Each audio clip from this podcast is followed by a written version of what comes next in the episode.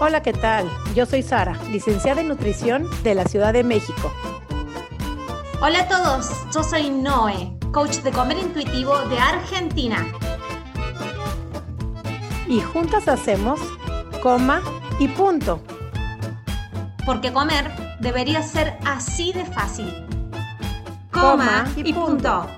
Hola, hola, ¿cómo están todos? Bienvenidos a Come Punto, un domingo más, pero sé que a veces no lo dicen domingo, lunes, martes, tarde, mañana, noche, donde lo estés escuchando. Te agradecemos que estés aquí, sé que a mucha gente le ha cambiado la vida, sé que a muchas personas están muy conectadas siendo parte de la familia Come Punto, cerca de los 100 episodios, con una invitada especial, Noé. ¿Cómo estás y a quién tenemos el día de hoy? ¿Cómo estás, Sari? Un episodio más. Estamos en torno a toda esta celebración de los 100 episodios, entonces estamos felices, o sea, partimos para todo un camino nuevo, ¿no? Y estamos esperando que alguien nos llame para hacer el programa de radio semanal en vivo de coma y punto, así que eso lo voy tirando para ver qué oído lo escucha y que después nos contacte, pero en esas estamos. Muy bien, Sari, hoy tenemos invitada de lujo, una oradora VIP de los últimos congresos antigordofobias del mundo mundial. Ella es activista por la diversidad corporal, antigordofobia también, una rebelde, así rebelde, pura cepa. Ya te dije, VIP como oradora, es una magnífica persona. Viene hoy a darnos un mensaje, así como lo di en las conferencias antigordofobia. Ella, la tenemos acá, con nosotros en Como y Punto, Ale Hoyosa Romero. ¿Cómo estás, Ale? Bienvenida a Como y Punto. Muy bien, muy contenta de estar aquí con ustedes, Ari, ¿no? de verdad muy feliz. Y bueno, pues vamos a entrarle al tema de la antigordofobia, que estoy listísima para que ustedes me pregunten. Coméntame cómo te fue primero, primero comentarle a la gente en qué jornadas estuviste, por si la gente no sabe, no todos tienen que saber. Coméntanos un poquito, Ale, sobre esas jornadas, en dónde se dieron, en dónde tomaron, tomaron lugar. ¿Son las primeras que se dan en el mundo con la temática antigordofobia? Contale un poquito sobre eh, estas jornadas y sobre tu papel y tu charla y ahí empezamos a preguntarte todo. Pues fui a las terceras jornadas sobre gordofobia y violencia estética contra las mujeres. Son las terceras que organiza la maravillosa Magda Piñeiro, eh, que la verdad es que ha hecho un trabajo maravilloso. Es un activismo que ha hecho ya como política pública, porque hablar de esto con recursos públicos del Estado es maravilloso. ya es otro nivel, es definitivamente otro nivel. Que sean las terceras, porque bueno, las primeras como sea es novedad, las segundas, bueno, estábamos en, en, plena, en pleno encierro, pero las terceras ya incluso con personas en vivo, así, de, en persona, la, la, audiencia fue maravilloso. Y bueno, estas jornadas son increíbles, o sea, yo, yo las seguía hacia atrás de, la, de la pantalla, ¿no? Así enamorada de lo que estaba escuchando con maravillosas activistas. Y cuando recibí la invitación fue así, ¿cómo? Estoy soñando, ¿no?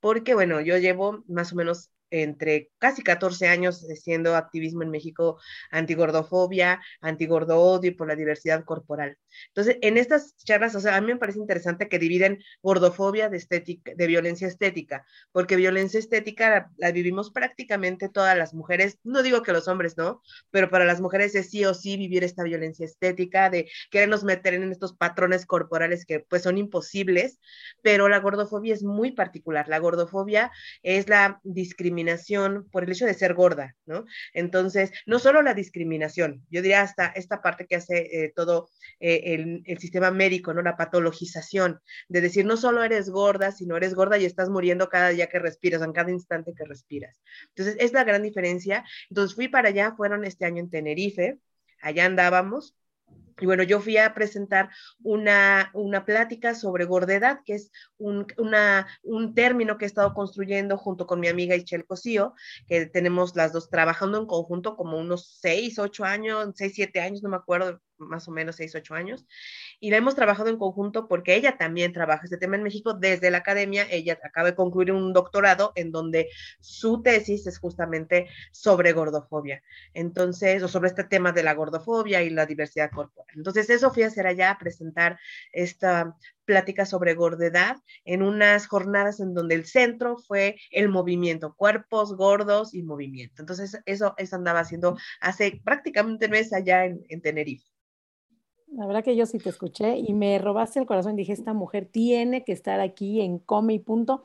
Y no sé si nos quieres platicar qué es la gordedad, que lo hablaste ahí, pero por cierto, las jornadas este, de violencia estética y gordofobia están en YouTube, las terceras jornadas, las pueden ver, pueden ver la plática completa. Es importante que todo el mundo vaya para allá y lo escuche y que se difundan, sobre todo que más gente las escuche, es súper importante.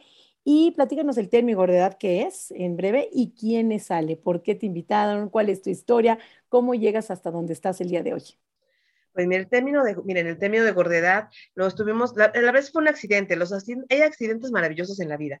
Mi amiga y yo, bueno, sobre todo yo hablo muy rápido, ahorita estoy midiéndome, pero yo hablo muy rápido. Entonces, mi amiga y yo estábamos platicando en algún momento, estamos en un evento, entonces yo quise decir gordedad y posibilidad, este, gordura y posibilidad y me salió gordedad. Nos quedamos así como que, gordedad oye, suena bien, ¿no? Después ya vimos que hay otras compañeras que lo han hablado, pero más en como en una ondita de sororidad. ¿No? Entonces nosotras quisimos como no hablar de la sororidad, y hay mucho sobre eso, y empezamos a, como la raíz de la palabra, ¿no? Eh, gordura y posibilidad. Entonces eso nos empieza así a hacer ruido acá, lo trabajamos aproximadamente dos años más o menos, en donde nos preguntábamos cosas que ya veníamos preguntándonos sobre eh, cuáles son, o sea, una persona gorda puede ser, eh, ofrecer resistencia, puede ser disidente, puede ser subversiva. Y entonces nos dimos cuenta que aun cuando no lo queramos, en las personas gordas terminamos siéndolo porque al final tienes que sobrevivir en un mundo gordofóbico. Entonces tienes prácticas de resistencia, prácticas de subversión y prácticas de disidencia, ¿no? Eh, entonces, ese es el, y ahí, ahí lo que nos centramos fue en cuántas veces hemos dejado de hacer cosas en la vida porque nos dijeron que no, ni siquiera exploramos nuestras posibilidades, o sea, ni siquiera nos preguntamos, ¿puedo hacerlo? Simplemente, eh, como en, lo, decimos no, o sea, no lo puedo hacer, no, o sea, ni lo voy a intentar, porque ya me han dicho 100 veces que no lo puedo hacer. Entonces, de ahí viene, ¿no? Es esta eh, esta idea de mostrarle al mundo que todas las personas gordas somos posibilidades corporales. Y sí lo refiero a, corporalidad, porque es donde nos dicen, ¿no? Las personas gordas no corren, mm, siempre están enfermas, o no pueden hacer yoga, o no pueden nadar. O sea, nos dicen un montón de cosas y, bueno, este, el término de gordedad viene como a romper eso, queremos romper eso, eh, de que todas las personas gordas, bueno, todas las personas en sí, pero en específico las personas gordas a quien nos han dicho mil veces que no lo puedes hacer, que dejemos de escuchar esas voces y que empecemos a escuchar como a nuestra cuerpo y decir, bueno, antes de decir que no puedo, lo voy a intentar y me voy a llevar sorpresas gratísimas en la vida, maravillosas, porque nuestra cuerpo es sabia, es maravillosa y nos hace, nos hace callarnos la boca de decir no puedo, ¿no? Para mostrarnos que, wow, sí puedo. Y bueno, un poquito de quién soy. Bueno, pues em, soy, eh, estudié comunicación, ¿sí? Y eh, la verdad es que he tenido como muchas eh, etapas en la vida respecto a mi gordura, ¿sí? obviamente no nací siendo resistente y rebelde y enojona, no. Se pasan por un montón de etapas, ¿no? Eh, momentos, porque además a veces siempre les digo que ahora me dedique o que ahora una gran parte de mi vida la dedique al activismo antigordofobia no significa que ya estoy curada. Significa que entiendo las cosas de otra manera, las reflexiono desde otro lugar, pero sigo viviendo discriminación, sigo teniendo días malos, afortunadamente son más los días buenos, pero eh, yo empecé en, este activismo por una cuestión de la maestría, cuando estaba haciendo la maestría en estudios de la mujer, eh, yo estaba, eh, hice una tesis sobre discriminación laboral a mujeres de más de 35 años. Entonces, una profesora maravillosa que es Elsa Muñiz, me dijo que eh, pues el cuerpo estaba ahí, ¿no? Me dijo Alejandra, el cuerpo está ahí. Y yo, no, claro, sí, el cuerpo, el cuerpo es maravilloso. Eh, la verdad es que no toqué el tema del cuerpo en ningún momento durante la tesis. Eh, después, cuando sales, de, cuando sales de estos procesos académicos, te caen todos los 20 que no te cayeron porque estabas ocupada en sacar adelante la tesis, ¿no? Y la maestría. Entonces, un día así, no, no, no, caminando por el mundo, dije, espérame, lo que yo no quería ver no era el cuerpo, era mi cuerpo, ¿no? Y fue, fue un, shock. Entonces, como soy atascada, porque además no me sé por la, no me sé como por lo tranquilo, eh, dije, bueno, este, Elsa Muñiz hizo un diplomado de estudios del cuerpo y me atasqué de cuerpo. O sea, dije, de no ver el cuerpo, atascarme a ver cómo se estudia, de dónde se reflexiona actualmente el cuerpo, de qué cuerpo estamos hablando, ¿no? Ahí entendí que no hay un cuerpo, hay muchas concepciones del cuerpo, ¿no? Entonces, eh, después de terminar el, más bien como resultado de ese diplomado, hice un artículo que está en un libro que se llama Miradas Convergentes frente a Cuerpos Disidentes, un libro que además coordiné eh, coordiné con otros compañeras y compañeros, y entonces ahí saqué el primer material, porque yo siempre he creído, o sea, este activismo que tengo, sostengo que debe tener un brazo teórico o un brazo académico. ¿A qué me refiero?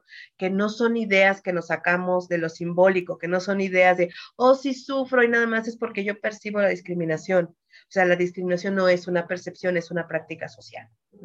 Entonces, eh, ahí fue, ahí fue como el detonante después de la maestría. Después, yo ya me hacía preguntas más en función de la ropa, ¿sí? Porque yo quería vestirme como yo quería, pero no había ropa como la que yo quería.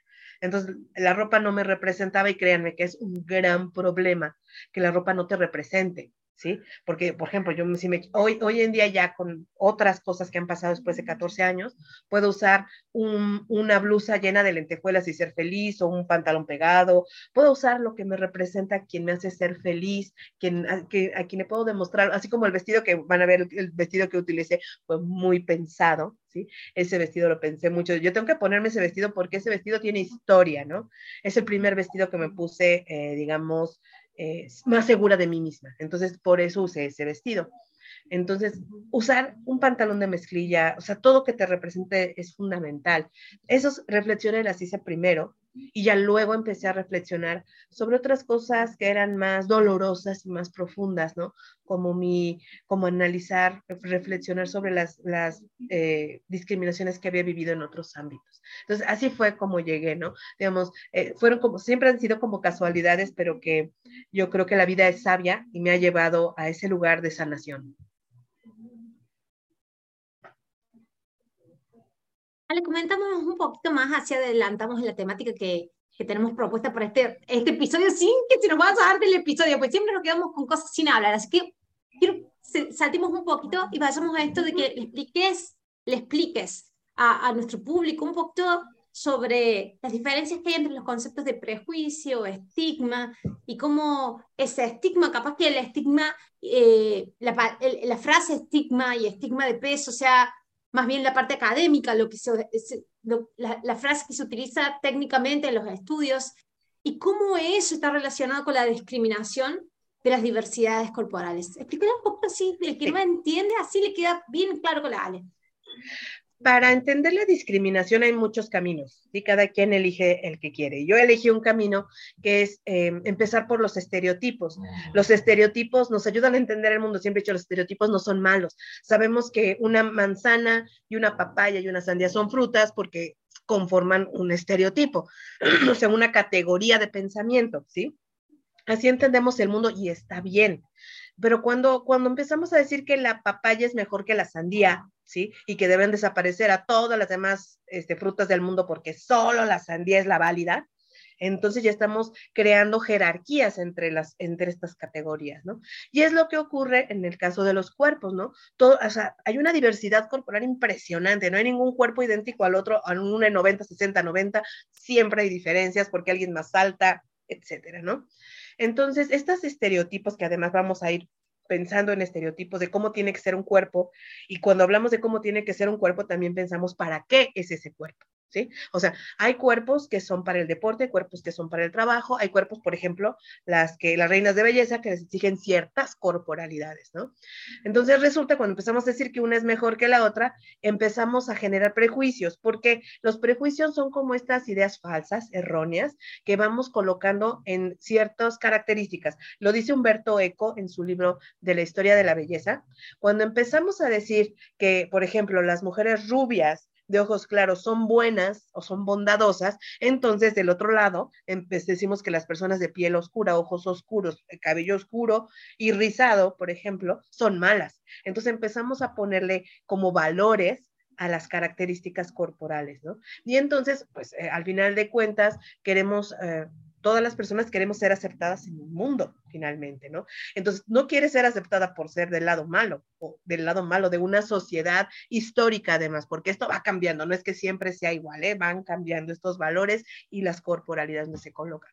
Entonces, cuando me dicen a mí que una persona, por ejemplo, ¿no? Me dicen a mí, es que por una mujer, una persona gorda que conocieron en algún momento de su vida que comía mucho, ¿sí? Decían, ah, es que todas las personas gordas comen. Entonces hay un prejuicio porque no me conoces todavía, no sabes quién soy, no sabes a qué me dedico, no sabes cuánto como y ya estás asignándome una característica.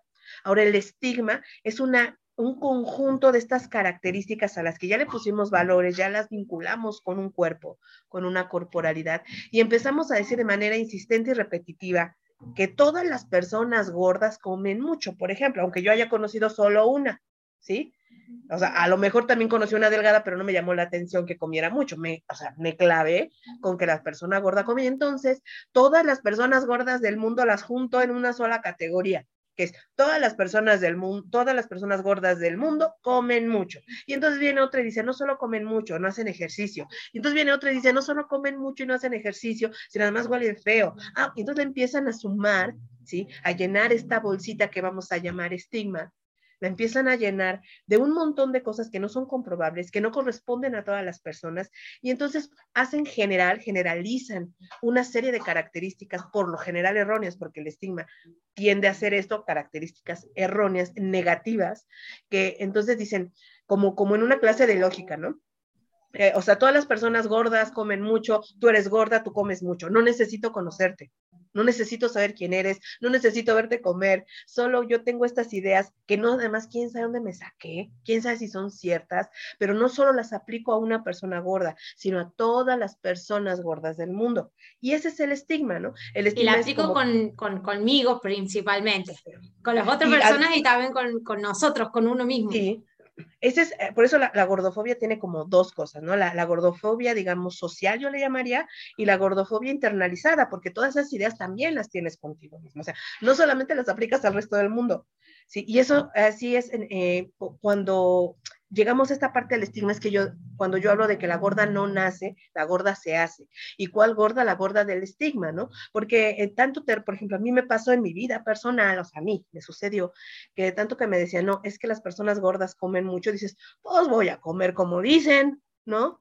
Ah, es que las personas gordas son sucias. Entonces empiezas a creer de verdad que hueles mal. ¿Sí? O todas las personas gordas son torpes con tu cuerpo y dices, bueno, yo dije, no, pues ya para qué corro, o sea, ¿para qué? Yo, yo soñaba con ser clavadista olímpica. ¿Ya para qué? Si yo ya no sirvo para eso. Entonces empiezas a aplicar esas cosas para tu vida, pero además también para otras personas gordas. Eso es, eso es lo grave, ¿no?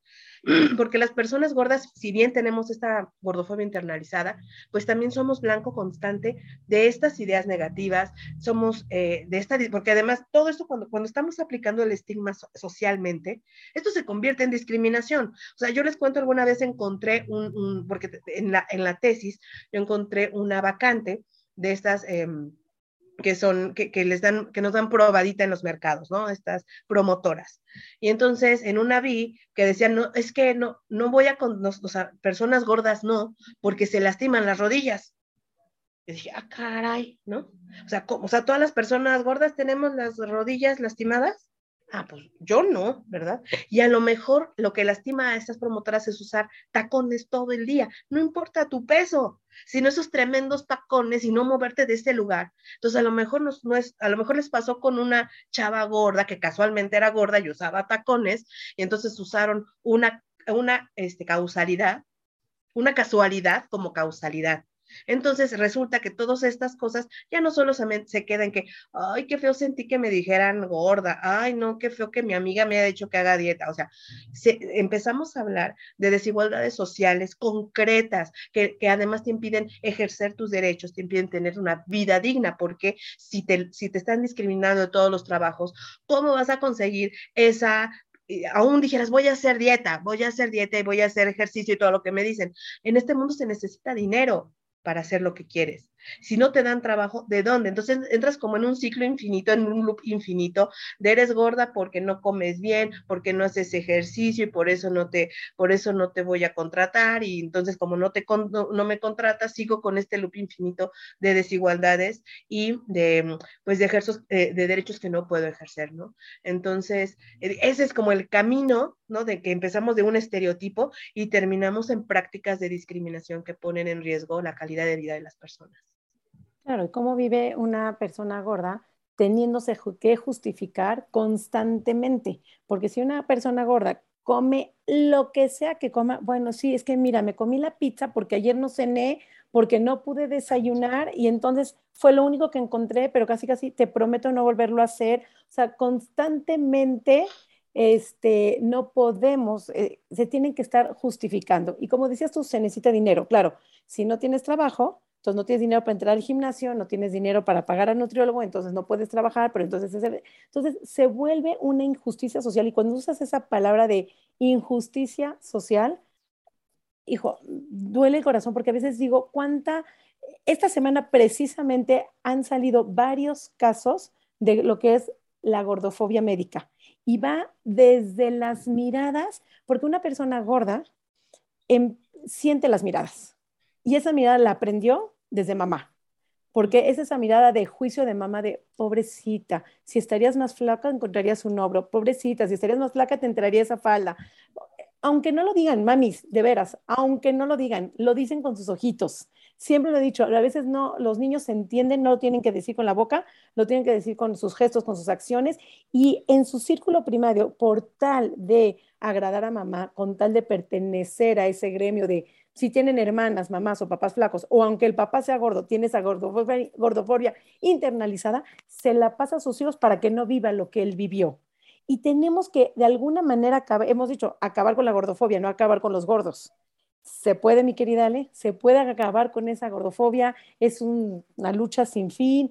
¿De qué manera podemos acabar con ese estigma, con esa gordofobia, con esa aceptación? Porque tú dices, hay una diversidad, infinidad de cuerpos, hay 7 millones o no sé cuántos millones de habitantes somos en el mundo, hay 7 millones de cuerpos. No podemos pretender que sea uno igual a otro. Entonces, ¿por qué no aceptar los cuerpos como si fueran las plantas, la diversidad animal, del reino animal? ¿Por qué caímos en esa gordofobia médica? Porque tú te lo mereces, estás así, no te puedo operar porque tú estás así, entonces corre cierto riesgo, como si fuera una bomba de tiempo. Entonces, esa gordofobia se vive en casa, en el consultorio, en el restaurante, con los amigos, en la sociedad, en la televisión, en los trabajos, en todos lados. Y existe. Y lo vemos desde que va uno caminando, una persona gorda lo ve, lo siente la mirada. No casi casi como si le faltara algo, le sobrara mucho algo. Bueno, yo creo, eh, yo creo en las utopías. O sea, yo sostengo que eh, las utopías son los que nos hace todos los días hacer lo que hacemos, ¿no? Es una utopía pensar que no solo este tipo de discriminación, sino cualquiera van a desaparecer, porque la discriminación también es un juego de poder, es una relación de poder, ¿sí? O sea, que, eh, lo, que lo que tiene mayor jerarquía social, que es, por ejemplo, un cuerpo delgado o atlético, dependiendo en qué época estamos, ¿sí? En qué momento histórico estamos, ese cuerpo del poder, ese cuerpo jerárquico va a ir cambiando. Entre más te alejes de ese cuerpo, menos oportunidades vas a tener en todos los aspectos de la vida. Ya sea que seas muy, muy delgada, porque esto de eh, eh, lo que, digamos, une la gordofobia con los, todos los trastornos alimenticios y con la gordura, digamos, yo no la considero dentro de, sino estoy hablando de chavas o personas que viven con anorexia y bulimia, ¿sí? Lo que une es que no quieren ser la gorda despreciada, ¿sí? O sea, quieren una aceptación que saben que no la van a conseguir si son si son gordas, ¿sí? Entonces, tenemos esta jerarquía social que además da poder. Yo digo, una, una cosa que yo veo que le llamamos, que también Magda, Magda Piñero le llama privilegio delgado, es que, por ejemplo, una persona delgada entra a una tienda y no, se tiene, no tiene que pensar gran cosa, excepto qué color quiere su vestido y si le va a quedar y si está ya 32 o 34. ¿Sí? Una persona gorda cuando entra a una tienda, lo primero que piensas es, ay, ¿habrá tallas extra? Uy, ¿y cómo será? Uy, y entonces encuentras un lugarcito chiquitito con, o sea, tres pantalones y dos blusas, espantosos por lo general, ¿sí? Entonces, eh, esa, esa cuestión de, además eres visible, porque cuando entras a una tienda, todo el mundo, no, mija, de tu talla no hay, ¿no? O sea, vean la hipervisibilidad que tenemos, ¿sí?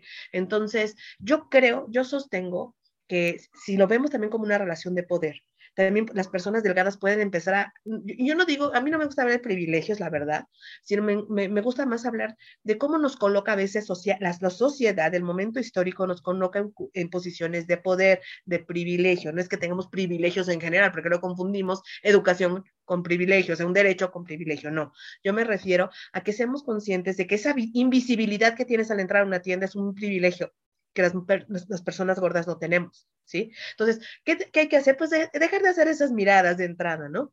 Em, y cuando yo digo que creo que sí es, eh, para mí es como, como la utopía por la que voy corriendo atrás. Y creo que hay dos formas de trabajar, ¿no? Es diferente trabajar la gordofobia para alguien que no es gorda y alguien que sí lo es. ¿Sí? Todas las personas vamos a vivir violencia estética, entonces dividamos lo que dije al principio. Una cosa es la violencia estética, una cosa es que te digan, ay, sí, se te ve pancita con ese pantalón pegado, y otra cosa es que seas una talla, eh, no sé, triple extra grande, quíntuple extra grande y te pongas un pantalón pegado. O sea, las, respuestas van a ser diferentes, las miradas van a ser diferentes. Yo, yo siempre propongo dos, dos caminos. El primero es la autoconciencia corporal. ¿Sí? ¿Cómo es mi cuerpo? Porque además todo, todo el mundo decimos, yo ni estoy tan gorda, yo ni estoy tan flaca, o sea, una se ve, o sea, pero eso lo dices que de dientes para afuera, porque adentro tienes un, o así, todo una, un, un dramonón corporal. Entonces, primero hay que, yo no, yo lo, la invitación siempre que hago es vernos al espejo y reconocer nuestro cuerpo. Como sea, ¿sí? A lo mejor terminas diciendo, no, si es un super cuerpazo el que tengo, ¿no? A lo mejor sí, pero a lo mejor también puedes ver tus defectos y que no todo, y es más, si empiezas a ver que tu cuerpo tiene sus características propias, ¿sí? Pues vas a defender tu cuerpo, esa sería la idea, ¿no? O sea, tenemos todo, todo un sistema que nos dice que nunca tienes que quererte. Yo pienso que alguien que está que hace este tipo de comentarios sobre otros cuerpos, independientemente sean gordos o como sean, que se la pasa criticando otros cuerpos es porque tiene una insatisfacción profunda con el propio y tiene un montón de miedos que no quiere enfrentar. Entonces, mi invitación es, veamos nuestro cuerpo, qué nos gusta, qué no nos gusta, cómo, cómo nos movemos con ese cuerpo en el mundo, cómo nos representa ese cuerpo, la ropa que uso, el maquillaje, el el no, el no atreverme a poner un corte, corte chiquitito o el pelo verde, todo eso hay que verlo primero eh, con nuestro propio cuerpo, ¿no? Y el segundo es reconocer que así como discriminamos, todas las personas somos sujetas de discriminación. Es decir, tú discriminas a las demás personas, pero también te van discriminando y a veces ni te das cuenta porque estás más clavada en tu relación de poder con el mundo, ¿sí? De solo yo discrimino. En realidad todas las personas somos discriminadas. Entonces yo también eh, en algunos talleres que hago les invito a que pensemos, uno, ¿por qué, ¿por qué estamos discriminando? Porque lo que, por lo que discriminamos habla mucho de nosotras, no de quien estamos discriminando. Y la segunda parte, es la más fuerte, que nos pongamos a pensar por qué me han discriminado. Cuando yo me doy cuenta que soy sujeta de discriminación también, puedo tener un poco de empatía con el mundo, ¿sí? Entonces, yo creo que eh, esto en el nivel personal, ahora, en nivel ya de política pública, pues hay mucho que trabajar en política pública para generar protocolos de atención médicos para personas gordas que no estén centrados en el peso. ¿Sí? Eh, hay que mucho que trabajar en temas de educación, en, reforzar auto, la, percepción de la autoimagen de las niñas, de las personas, ¿sí? Que, que seamos conscientes de esto, de qué es mi cuerpo y cómo son los otros cuerpos y que hay una diversidad de cuerpos. Creo que caminos hay muchísimos para erradicar la, la gordofobia eh, como una de tantas discriminaciones, pero como muy particularmente la gordofobia, que está además aterrizada en el cuerpo, pues eso es, ¿no? Yo lo veo de esas dos maneras. La primera es una conciencia propia de que cuál es mi cuerpo, para qué me sirve mi cuerpo, cómo estoy usando mi cuerpo, cómo me representa mi cuerpo en la vida, en el mundo, ¿sí? Y entonces a lo mejor cuando yo centro más mi mirada en el cuerpo, podría dejar de estar viendo otros cuerpos que no me corresponde voltear a verlos con ninguna mirada discriminatoria y mucho menos, como siempre digo, dar consejos que nadie les pidió. Es un tareón, es un tareón, porque más allá de, me encantan todos los conceptos, pero más allá de, de, todo lo que decís, creo que uno, yo como mi maestría en neurociencia me salta por todos lados, pero es muy animal de nosotros las reacciones esas. De discriminación es solamente miedo a, lo que hemos catalogado y al no mezclarnos porque nos tendríamos que sentir seguros en nuestra manada. O sea, viene de todo esto, pero el, el desafío es evolucionar eso. No somos animales, somos seres humanos y, hemos evolucionado en sociedad, entonces es un trabajo interno que después se va a ir reflejando en lo social, además de toda esta conciencia social que se está creando Y el tema de las miradas, yo creo que todas hemos mirado mal, hemos, nos hemos sentido miradas, hemos visto a otra mujer que nos clavó la vista en las piernas o nos clavó la vista en la panza, todas lo hemos vivido, todas las que sido mujeres en la faz de la tierra lo han vivido, pero la mirada nosotros también hemos mirado. Y hemos vibrado así de reojo y justo se dio vuelta y te cruzó la mirada del otro. Es un trabajo, yo eso yo todavía lo sigo trabajando, en esto de decir, ¿de qué manera estoy mirando? ¿Y por qué mi cabeza se dio, clavó la mirada allá? ¿Qué es lo que dentro mío, mi escala de valores o mi sistema de creencias todavía sigue haciendo que mi mirada vaya para allá? Pero eso es un trabajazo de conciencia uno. Imagínate tener que mandárselo a las otras personas, que la otra persona también tiene que tener un trabajazo de conciencia, pero que creo que como sociedad lo, lo merecemos. No lo merecemos. Merecemos tener ese tipo de evolución. Y más las mujeres, y con lo que hemos vivido las mujeres en los últimos 70, 80 años, el tener ese tipo de entendimiento para ser mucho más gentiles.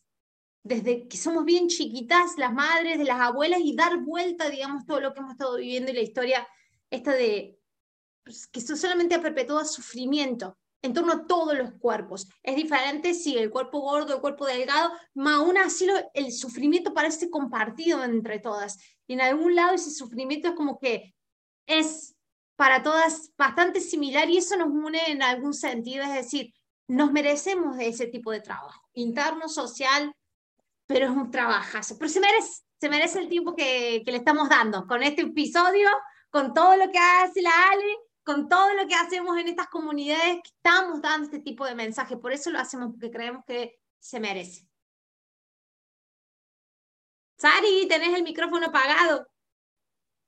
Perdón. Me encanta lo que dices, Noé. Es un trabajazo pero esas miradas, fíjate como lo que tú dices tú, mira, por lo menos la mirada a lo mejor es difícil controlarla, porque hay cosas que nos llaman más, nos gustan menos, esta flor me gusta más, esto también mucho es de lo que los discursos dominantes, las narrativas dominantes que vienen de los discursos políticos que nos han enseñado. Cuando ves esa mirada, como el juicio solamente puedes mirar a las personas sin juicio, porque el automático, cuando ves una persona que engordó, dices, ay, pobrecita, cómo engordó. Pero si ya saben que enflacó, wow, mira nada más cómo enflacó. Luego, luego hay ese juicio para pobrecita o para wow, qué increíble. Podríamos decir, engordó, adelgazó, ojalá que esté bien, engordó, ojalá que esté bien. Para los dos lados, deseándole el bien, ojalá que esté bien y manteniendo, no sabemos si salió de una dieta, si viene de una depresión, si no sabemos ni qué está pasando en una enfermedad sin poner ese juicio, solamente mirando, poder, porque es difícil decir, no juzgar, ¿no? Sabemos que o engordó o cambió después de la pandemia que venimos saliendo todos, pues claro que hay cambios en los cuerpos, como ese niño que creció y como esa viejita que se adelgazó, se envejeció. Va a pasar, porque todos los cuerpos van a cambiar. Pero nada más como, como engordó, deseo que esté bien, como enflacó, lo mismo, deseo que esté bien, como envejecido, deseo que esta pandemia la haya pasado bien. Y por ahí, sin mandar esos juicios de bueno o malo, tenemos mucho que trabajar también en los discursos políticos, en la industria farmacéutica. Creo que por ahí, en la cultura médica, en la gordofobia médica, creo que hay mucho trabajo por hacer. Creo que estas narrativas que estamos generando aquí, creo que a algún lado llegan.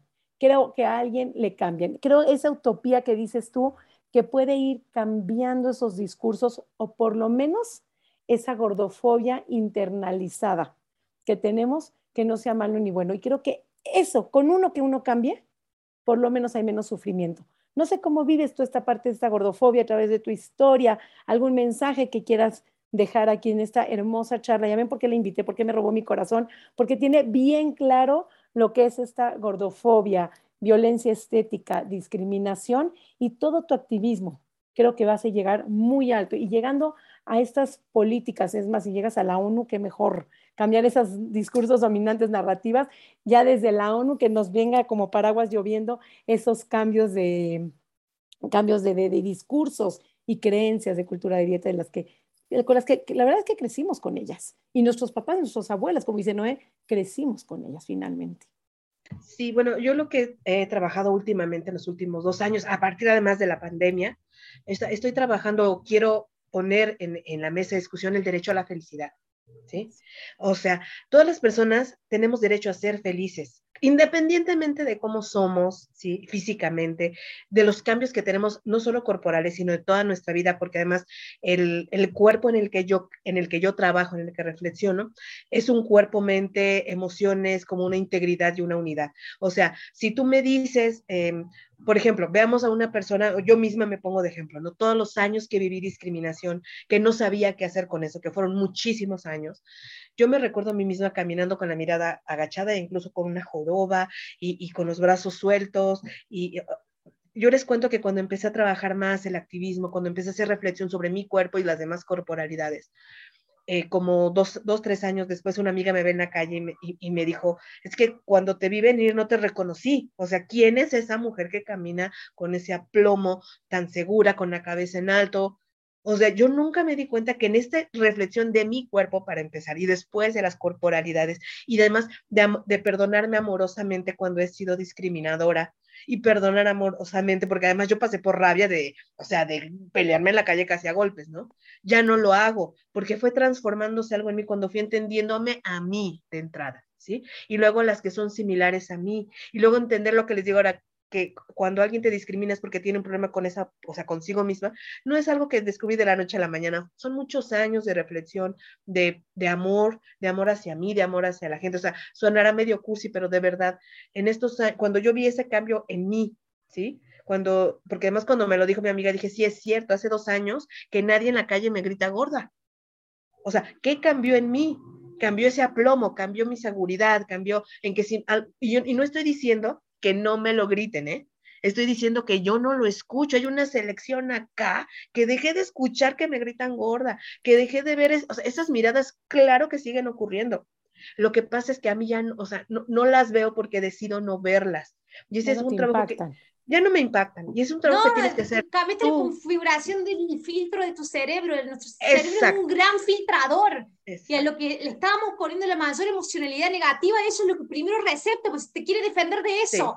Entonces, si te estabas defendiendo de tu propio cuerpo, lo primero que iba a tratar de tirar desde el exterior y de la realidad que te rodeaba tu cerebro iba a ser todo lo que te internamente te estabas tratando de resolver. Hermoso, me encanta. Y, dejé de escucharlo, y hasta la fecha no lo escucho, o sea, y les digo, esas miradas seguramente siguen ocurriendo. Pues sí puedo detectar esa mirada, no hacia mí, sino hacia otras personas gordas. Eso sí lo sigo detectando, no significa que ya no lo veo, no lo percibo para mí, o como dices, como cambié el filtro, no me interesa, no me importa, no me voy a pelear con todo el mundo, o sea, no voy a ir peleándome persona por persona el transporte público, sino mi trabajo es de otra manera, ¿no? Y además este trabajo con el tiempo lo he convertido en el derecho a ser feliz con el, el, cuerpo que cada quien decide tener. Si yo trabajo por mi derecho a la felicidad, si yo trabajo mi felicidad, difícilmente voy a tener tiempo de ver otras cosas que ni me importan, ni me interesan, ni me afectan, ¿sí? Y en eso cuando yo, y no significa, quiero decir algo, desde hace rato quería comentarles algo, no porque trabaje este tema, ¿sí? No porque trabaje derechos humanos, porque además de trabajar este tema, trabajo derechos de las mujeres, no sigo discriminando, por supuesto que lo sigo haciendo. La gran diferencia es que cuando me cacho, porque tampoco es que me cache de inmediato, cuando me cacho digo, a ver, ¿qué está pasando? ¿Qué es lo que te enoja de ti, Alejandra, que estás volteando a ver eso de la otra persona? ¿Sí? O sea, ¿cómo, qué, qué hay en mí que, que no estoy a gusto conmigo? O sea, quiero trabajar en mí para saber por qué estoy generando o, discriminando a ciertas personas, ¿sí?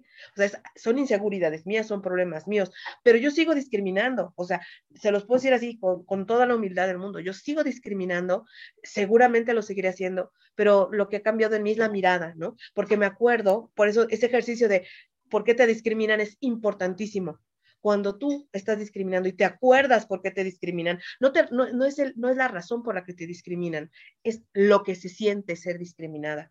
Y yo no quiero que nadie, de verdad nadie, sienta lo que yo he sentido durante tantos años, ¿sí? Yo no quiero que nadie tenga que vivir esa tristeza brutal que, que significa la discriminación en todos los ámbitos, ¿sí? O sea, yo quisiera que nadie tuviera que vivirlo, por eso cuando lo hago yo, me pongo a pensar qué fue lo que produje en la otra persona. Y yo creo que ese también es uno de los pasos importantes, aunque sea un proceso muy difícil. Yo siempre les, les recomiendo, por favor, que cuando hagamos una discriminación pensamos que estamos lastimando en la persona. Y eso es empatía básica, ¿sí? ¿Qué, o sea, qué quiero para mí? Es lo que yo quiero para las otras personas. Yo quiero respeto, yo respeto. Yo quiero amor, doy amor. ¿Sí? Entonces, eso es empatía básica. Y para mí esa ha sido una respuesta, digo, seguiré discriminando porque además razones, esta sociedad nos da mil todo el tiempo, ¿no? Para, para discriminar a alguien. Pero yo siempre me, me acuerdo qué se siente y me acuerdo que no quiero que nadie más lo vuelva a sentir. Y menos una niña gorda, menos. No, me encantó la palabra que dijiste, esa tristeza brutal que se siente el ser discriminado es lo que te hace hacer medidas extremas con tal de no ser discriminado y no sentir esa tristeza. Entonces, dejemos, dejemos, quiero invitar, me sumo al movimiento de Ale, dejemos de discriminar, observémonos que nos está moviendo a nosotros, que estamos hablando de los cuerpos, o así como decimos, siempre lo manejamos en comi.hashtag, hashtag, de los cuerpos no se habla, sugerencias no se hacen, cada quien es responsable y se encarga de su propia salud o bienestar, o como lo queremos poner, lo pongo entre comillas, cada quien es responsable hacia dónde va y dejar, vamos a buscar ese mundo utópico, dejar de juzgar, dejar de poner bien o mal, subir, bajar de peso, no es lo importante. Y yo creo que nada más reflexionen lo que han dejado de hacer porque creyeron que no lo pueden hacer porque el cuerpo que tienen. Creo que pruébenlo, creo que podemos hacer mucho de lo que creímos que no podemos hacer, de este discurso dominante en el que nacimos. Me encanta tu política, el derecho a ser feliz en el cuerpo que estoy, porque es el que tienes. Gracias por estar aquí. Soy Nutrición Sari, tanto en Facebook como en Instagram, y me encantaría que nos recomiendes tus redes sociales donde te pueden encontrar, porque estoy segura que alguien puede llegar mucho más allá contigo, con tu discurso, y te pueden contactar o por lo menos pueden compartir historias. En Instagram soy como Alejandra Ollosa, todo juntito, y en Facebook me pueden encontrar como Diario de una Gorda Rebelde. Ah, wow, qué bonito nombre, me encanta. Sari, Sari, nos vamos despidiendo y vamos cerrando toda esta fiesta que tenemos alrededor de los 100 episodios y esta nueva etapa. De nuevo, vuelvo a mencionarle que nos está escuchando por ahí, quiere que la Sari sea, seamos parte de una radio y, y que tengamos un programa en vivo semanal acá estamos disponibles, le estoy pidiendo así, como ahí está el público. Está escuchando, ahí queremos para la próxima etapa de Comi Punto. Muchísimas gracias, Ale, por ser parte. Amé, amé, amé, amé todo lo que nos compartiste. Gracias por todo tu trabajo, por toda esa tesis, por todos los trabajos de investigación que seguramente lloras que, que tenés que estar sentada y leyendo ahí, como para traernos esta información así procesada, digerida, sintetizada, estructurada, diagramada, explicada y entendida. Muchísimas gracias. Otro episodio más de Come y Punto. Mi nombre es, no me permiten, mis redes sociales son Mi Cuerpo Sin Reglas, tanto en Instagram como en TikTok, como en YouTube, donde vas a encontrar la grabación de este video también. Sari. Pues chau, chau, me despido profundamente agradecida, como dice Noé, todo lo que has sintetizado, has resumido y has vivido porque has vivido cosas fuertes, porque sí te escuché tu historia también ahí del arbolito, cuando te decía correr, el maestro de educación física. Los voy a dejar pensando, intrigados, para que vayan a ver su plática en las jornadas de, terceras jornadas de gordofobia. Vayan a escucharlas, hay información muy valiosa. Come y punto, agradece que una persona tan grande, tan valiosa, con tantos conocimientos, nos haya acompañado el día de hoy. Soy Sara Marcos, nutrióloga de la Ciudad de México, igual que Ale, colegas de aquí somos paisanas Nutrición Sari en redes sociales. Y Ale, quiero que cierres este episodio con una última frase. Pues la única, la última frase que digo es que si alguien les dice que estar gordo está mal, les digan, chúpame la lonja. Así es que nos vamos con este mensaje, no se sientan mal, investiguen qué pueden hacer. Come y punto, una semana más, acercándonos a los 100 episodios. Chau, chau. Coma y punto.